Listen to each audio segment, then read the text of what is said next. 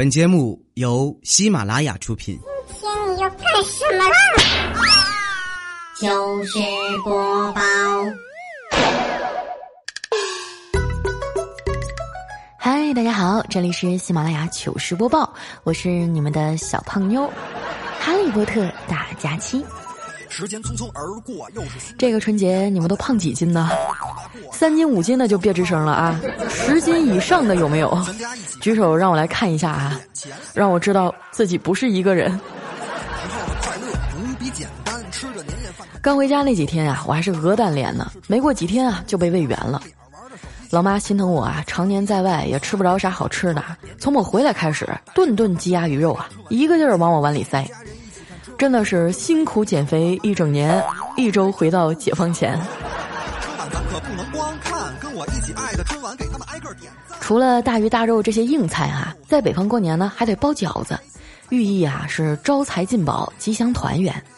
而且呢，每年包饺子的时候啊，还会在里面放一硬币，谁吃着了就代表新的一年啊会交好运。除夕夜那天呢，为了抢个好兆头啊，我一口气儿吃了四十多个饺子。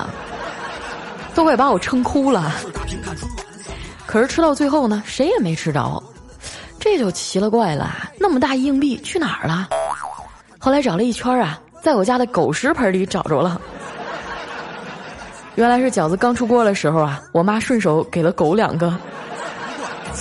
这么多年来的陪伴，其实不必纠结年味是否还是。过新年哈，大家都会许下各种愿望，比如说涨工资呀、不脱发呀、没烦恼啊、事业顺利啊什么的。我听过一说法，说是把现在的烦恼呢写在一张纸上，装进盒子里，一个月以后啊再打开看，你就会发现啊，之前的烦恼啊已经不再是烦恼了。于是呢，我也准备了一个小纸盒，把我的烦恼啊装进去了，也不知道一个月以后烦恼会不会消失。反正我在纸上写的是穷，不过再穷啊，我也给爸妈带了礼物，还给我奶奶啊买了一部智能手机。吃完饭呢，我把手机拿出来啊，给她做示范。我说：“奶奶，这个是开机键，这个是音量键，以后啊，你拿着这个就可以跟我们视频啦。”为了方便演示呢，我还把我的手机啊递给奶奶，让她给新手机发视频。结果奶奶一不小心啊，按到了音量键，这手机啊就开始滴滴响。哎，我奶奶说：“哎呦，是不是我把它捏疼了？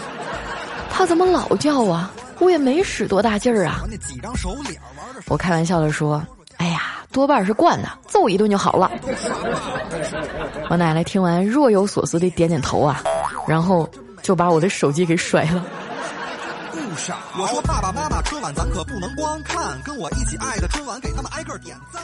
吃完饭啊，一家人围坐在一起看电视。现在的导演啊，都学聪明了，可能是发现啊，想把大家逗笑太难了，于是呢，纷纷走起了煽情路线。啊，整几个老头老太太上去尬演，然后音乐一起，时间都去哪儿了？哒哒哒哒哒哒哒哒哒。是吧但是碰上我妈这样的老太太呢，就没辙了。我妈说啊，最烦的就是这种节目，一上来啊就是爸妈衰老的背影，然后整天啥也不干，就等孩子回来吃顿饭。衰老那是自然规律，那整天等孩子吃饭，那是没有自己的兴趣爱好，跟孩子有啥关系啊？还时间都去哪儿了？你自己咋蹉跎的？自个儿不知道啊？啥破歌啊？换台。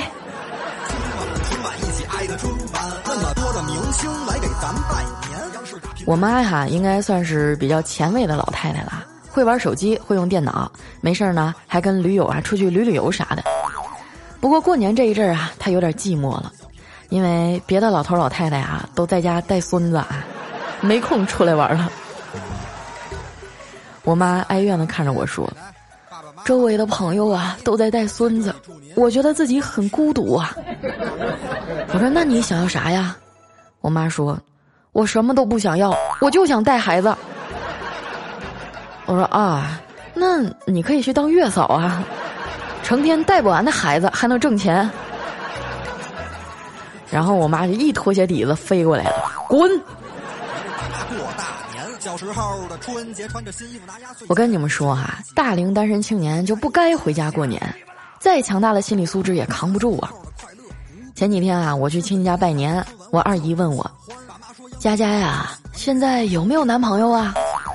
我说：“还没有。”我二姨听完，默默地抓起一把糖塞进我兜里，说：“那就多吃点糖吧，知道你们这些单身狗心里苦，吃点糖甜一甜。”跟我一起爱的春晚给他们挨个点赞，大屏小屏随时切换，好看又好玩，陪着爸妈一起。其实啊，也不怪他们催我，我哥才比我大三岁啊，现在孩子都上小学了。一想到成天带着我淘气的哥哥呀，现在也做父亲了，就觉得很感慨。还记得小时候啊，我们俩为了买新出的《水浒传》卡片，合伙偷了家里五块钱。我舅妈知道以后啊，狠狠地揍了他一顿，然后让我俩在门口跪到晚饭前。结果跪着的时候呢，我没憋住，放了一个特别响的屁。我哥没忍住啊，噗嗤一下就笑出声来了。我舅妈以为他不服啊，就又把他拎过来揍了一顿。春晚那么多年来的陪伴，其实不必纠结年味是浓还是淡，家人团聚才是最最。从小哈，我就觉得自己和别的孩子不一样，也不知道哪来的自信，就成天不好好学习，无所事事啊，还总觉得自己以后肯定能挣大钱。而且这种感觉啊，还异常的强烈。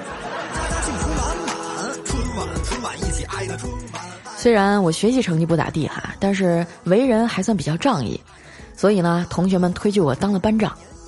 不过我这班长啊，也不太合格，有时候还带头逃课。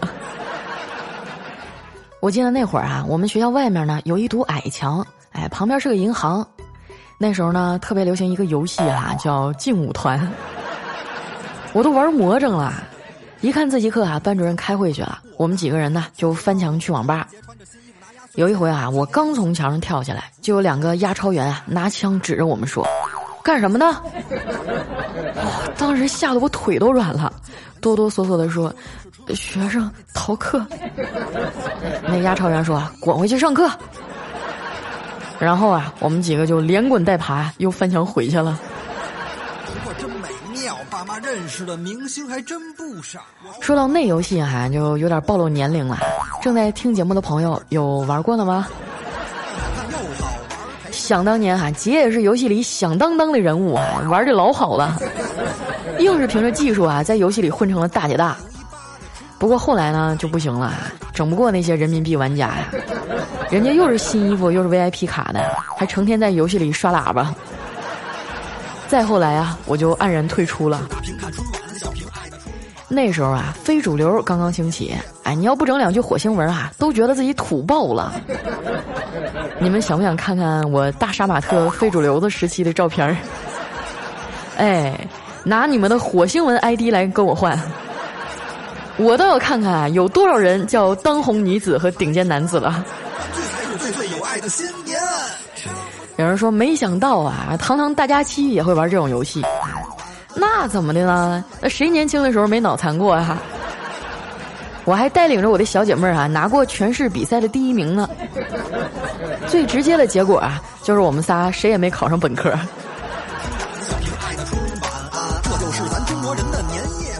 女孩子之间的友情啊，很微妙啊，并不是说你们有共同的兴趣呢才会成为好朋友，而是你们啊要有共同的仇恨。就比如说呢，你们都讨厌班级里某个白莲花啊，啊，或者都觉得某某老师是傻逼啊，这时候你们自然而然啊就会变得很亲近了。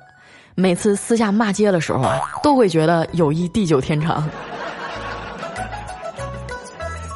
时间匆匆那时候呢，我还在游戏里谈了个网恋啊，每天聊的是热火朝天呀。我只看过他 QQ 空间里的照片，并且理所当然的认为那是他本人了。但现实是残酷的，后来的事情呢，我就不想说了。在这儿呢，我要提醒各位朋友啊，对网恋不要抱有太高的期待。一般要是长得稍微好看一点的，基本上都上杆子给你发照片。只发腹肌不发脸的，基本上都是对自己的颜值没自信。只发锁骨的呢，很可能是除了瘦啊一无是处。只发手的呢，十有八九啊就只有手能见人了。只发声音的啊。大部分啊就是死肥宅，我不敢说百分之百吧，起码大部分都是这样的。所以呢，小伙伴们网恋的时候啊，还是尽量的保持清醒，毕竟啊，像我这样实在的已经不太多了。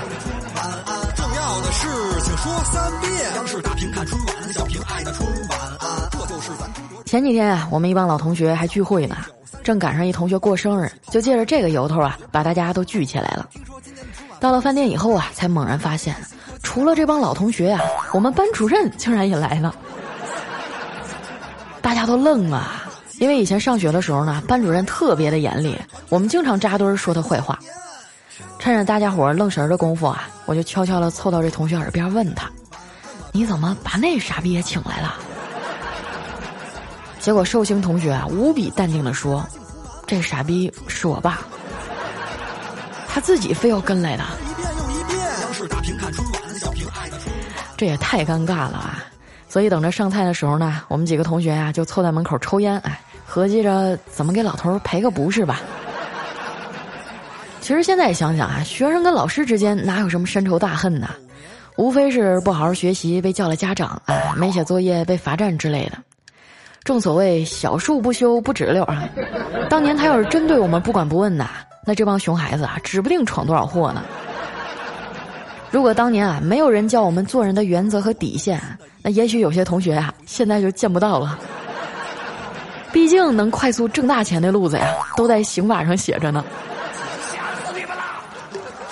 回想小时候我们正商量着呢，这时啊，一个披头散发的女的，穿着一套家居服进来了，直接啊坐在靠门口的那一桌，那桌上还有个男的，已经开始动筷子了。见他进来啊，就忍不住埋怨：“你怎么这么磨蹭呀？化妆打扮要这么久吗？”那女生啊一下就怒了：“你瞎吗？你没看我连衣服都没换呢？你倒是什么都不用管，扔下包说出来就出来了。”难道我不要喂狗关窗，我关门检查一下再出来吗？我哪有时间化妆打扮呀？我心想，完喽，这肯定是要吵起来了。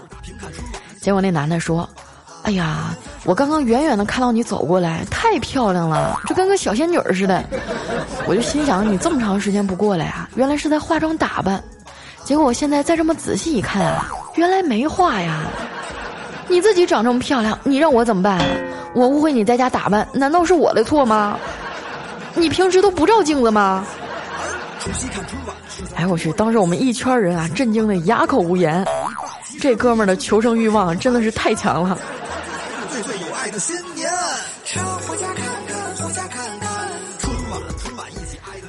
回到包间啊，三两杯啤酒下了肚，哎，这气氛就热络了。大家聊起以前上学的那些事儿啊，时而哈哈大笑，时而眼眶发红。吃完饭呢，我们一帮人勾肩搭背啊去 KTV 唱歌，大家啊都推举班主任先唱。老头也不含糊啊，拿起话筒啊就点了一首《青藏高原》。这歌难度可老高了，前奏响起的时候呢，就见班主任啊挥舞着双手说：“全场会唱的朋友，请你们。”哎，我们还以为他唱不上去了啊，要我们帮忙一起唱呢。就听他接着说：“会唱的朋友，请你们闭嘴。”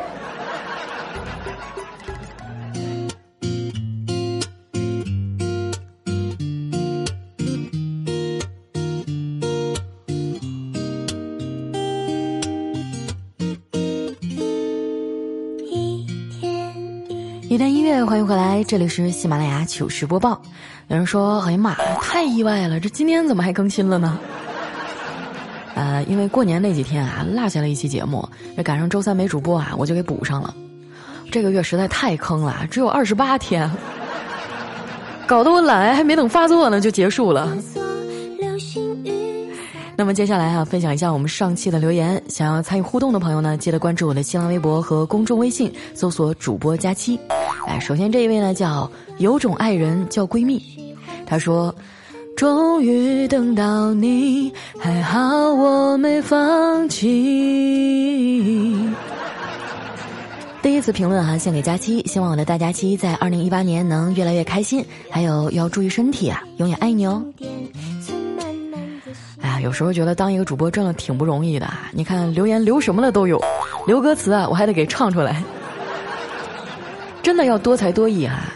如果哪天你们留一段忐忑呀，估计我就疯了。下一位呢叫天天天快乐啊，他说我到底是卡了还是怎么了？我居然是沙发，哎呦我好激动啊，我都不知道说什么了。佳琪加油啊！希望你今年可以遇见喜欢你的男孩子，我可以遇见喜欢我的女孩子。没有错啊！如果半夜三更了，你在刷喜马拉雅的时候，突然看到我更新的消息，啊，那可能就真的是沙发了。我觉得你许的这个愿望呢，第一个啊，应该比较容易达成；第二个呢，可能就有点难了。下一位呢叫挚爱归乡，他说：“呃，上班快十天了，一点过年的回味都没有了，觉得好心塞呀。还好有佳琪的声音陪伴。最近啊，你更新好快，我觉得好幸福呢。”下一位呢叫悠悠一世啊，他说很喜欢听你的段子，我睡眠不是很好啊，不容易入睡，总是打开你的段子听着入睡，很多时候啊没听完一期我就睡着了。还有我们的影子皇帝啊，他说佳期啊，我之前每天晚上失眠就听你的节目，然后马上就睡着了，结果啊现在养成了习惯，只要听见你的节目啊，要是不起来走走啊，保证五分钟之内入睡。佳期，你说我应该咋办呢？哎呀，你们还想让我说点什么呢？你说我辛辛苦苦啊，写了这个这么多字的稿子录出来，你们听了不到五分钟就睡着了，我还能说什么？我也很绝望啊！来看一下我们的下一位啊，叫灵精马鬼啊，他说：“姐，你这更新时间刚好是我睡觉的时间，睡前听你的节目啊，我在英国留学，无比想念我最爱的祖国呀。”哎呀这种感觉我真的太深有体会了。虽然我没出国啊，但是离家也挺远的。嗯，有的时候啊，哪怕是这个听到一首带着东北味儿的歌啊，或者说是突然某一天，甚至在某个地方就看到有烤串的挂着一个东北的牌子啊，都会觉得一瞬间这个思乡的情绪就来了。下一位呢叫 L E O 楚楚，他说：“佳琪啊，你又熬夜录节目了，你要多多注意身体啊。之前呢，我去哈尔滨玩了一次，现在我就特别的佩服你，因为你们那儿啊真的是太冷了。可不是嘛，我们这儿就普普通通零下二三十度，我都已经习惯了。有的时候你的手机拿在外面啊，你这个玩着玩着，你就发现手机冻的都没电了，不能开机了。”嗯，下一位朋友呢叫幸福小七哈，他说：“那吃烧烤啊，得尝尝齐齐哈尔的原始吃法，一个让本地人为之疯狂的食物。”啊，这个以后有机会，嗯，你们就不要让我在异乡还在跟我说这些我吃不到的东西了，好吗？感觉这大晚上的有点难受。下一位呢叫散柠檬啊，他说佳期啊一直没给你留言，今天呢听节目已经快两年了，希望你以后越来越好。我是一个学生狗，平常有什么烦心的事儿呢，就听听你的节目，心情就好多了。哎，希望佳期能够读我这条，谢谢你。代替我发现我的听众里学生还是蛮多的啊，呃，新的一学期开始了，你们的寒假作业写完了吗？把你的头下一位呢叫微笑背后何止泪流啊？他说：“佳琪姐，我正月十七过生日，和媳妇儿说好啊，他来陪我过的。可是计划没有变化快，他上班了，来不了了。你说我是不是应该去哈尔滨找他呢？我们缺时间啊，我就是十五有一天假，你说我怎么办呢？佳琪姐？啊，你媳妇儿在哈尔滨是吗？那行啊，我可以找我哈尔滨的听众帮你照顾一下他。”我觉得异地恋真的特别辛苦啊！不过两情若是久长时，又岂在朝朝暮暮呢？对不对？下面呢叫你是我的未完待续啊。他说：如果我十八岁啊，我可以悄悄的说我好喜欢你；如果我二十八岁，我可以大声的告诉你我很爱你。可惜我五岁，我什么都给不了你，因为我还要去上幼儿园呢。哎呀妈，五岁的孩子就认识这么多字儿啊！还知道给节目留言呢，哎呦，你看看人家，你再看看你们，引以为鉴啊。下一位呢叫 yxwkn，他说，呃，关于老妈媳妇儿同时掉水里的千古难题啊，我有一个完美的答案，就说我妈让我先救你。哎，我觉得这答案不错啊，既回答了媳妇儿的问题啊，就先救你。然后呢，又又显示了这个妈妈的大度啊，贴心啊，中国好婆婆。下一位呢叫佳期的三十六弟大兄，哎，他说昨天跟同事聊天啊，他说他前天呢约了一个妹子去宾馆啪啪啪，啊，就提前租了一间贵宾房，准备嗨一场。他跟我说登记的时候长了个心眼儿，就问前台，哎，你们这房间里有摄像头吗？这前台说你放心吧，绝对没有。然后我那二货同事啊跟我说，他到房间里啊先拿出了这个情趣绳索，往这个吊灯上一甩，打了个结。几分钟以后门铃就响了。开门的是经理啊，他说：“这个经理啊，塞给他一沓钱，还说道，先生啊，补偿您双倍房钱，自杀您去别人那儿吧。”啊，我听说现在有很多的宾馆里面都会有那种摄像头，哎，就特别可怕，也不知道是不是真的哈。反正我已经好长时间都没有开过房了，就算开房也是出差，就一个人儿。我特别想找人给我验证一下这个摄像头的真实性。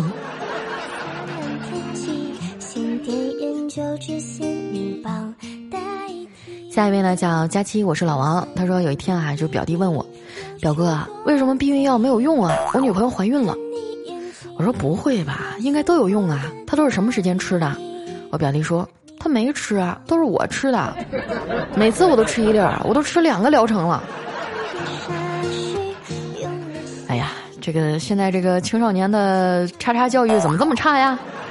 哪天我得单独抽出十分钟来给你们好好的科普一下啊。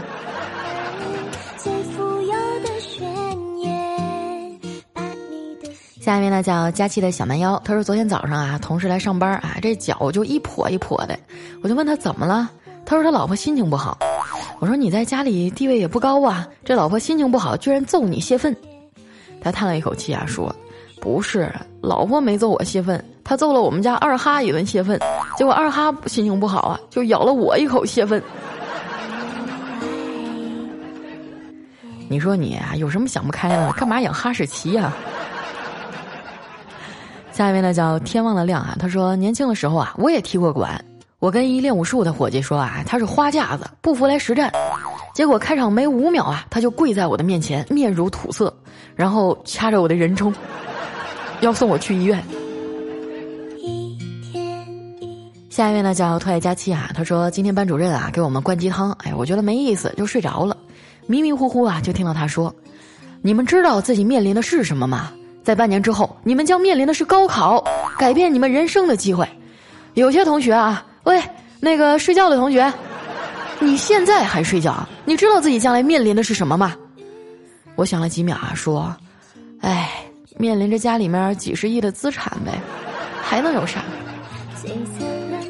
哇，这个逼装的，我给你九十九分，少那一分是怕你骄傲。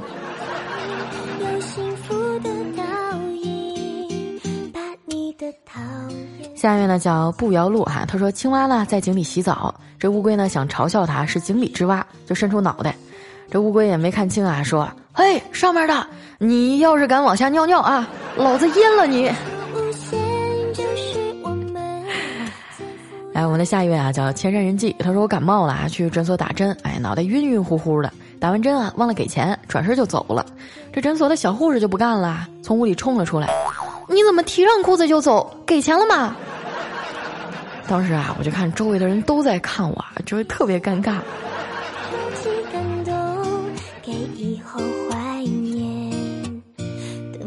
下一位呢叫清泉，他说：“今天少吃一块肉，明天维密你走秀，维密天使吃头猪，大腿还是没你粗啊！妈妈做了红烧肉，谁爱走秀谁走秀，你走你的维密秀，我吃我的红烧肉。”就算一直不吃肉，你也没有维密瘦；就算少吃一块肉，你的腿长也不够。哎呀妈，这这这顺口溜也太写实了，太扎心了！你们让我喝口凉水缓一缓。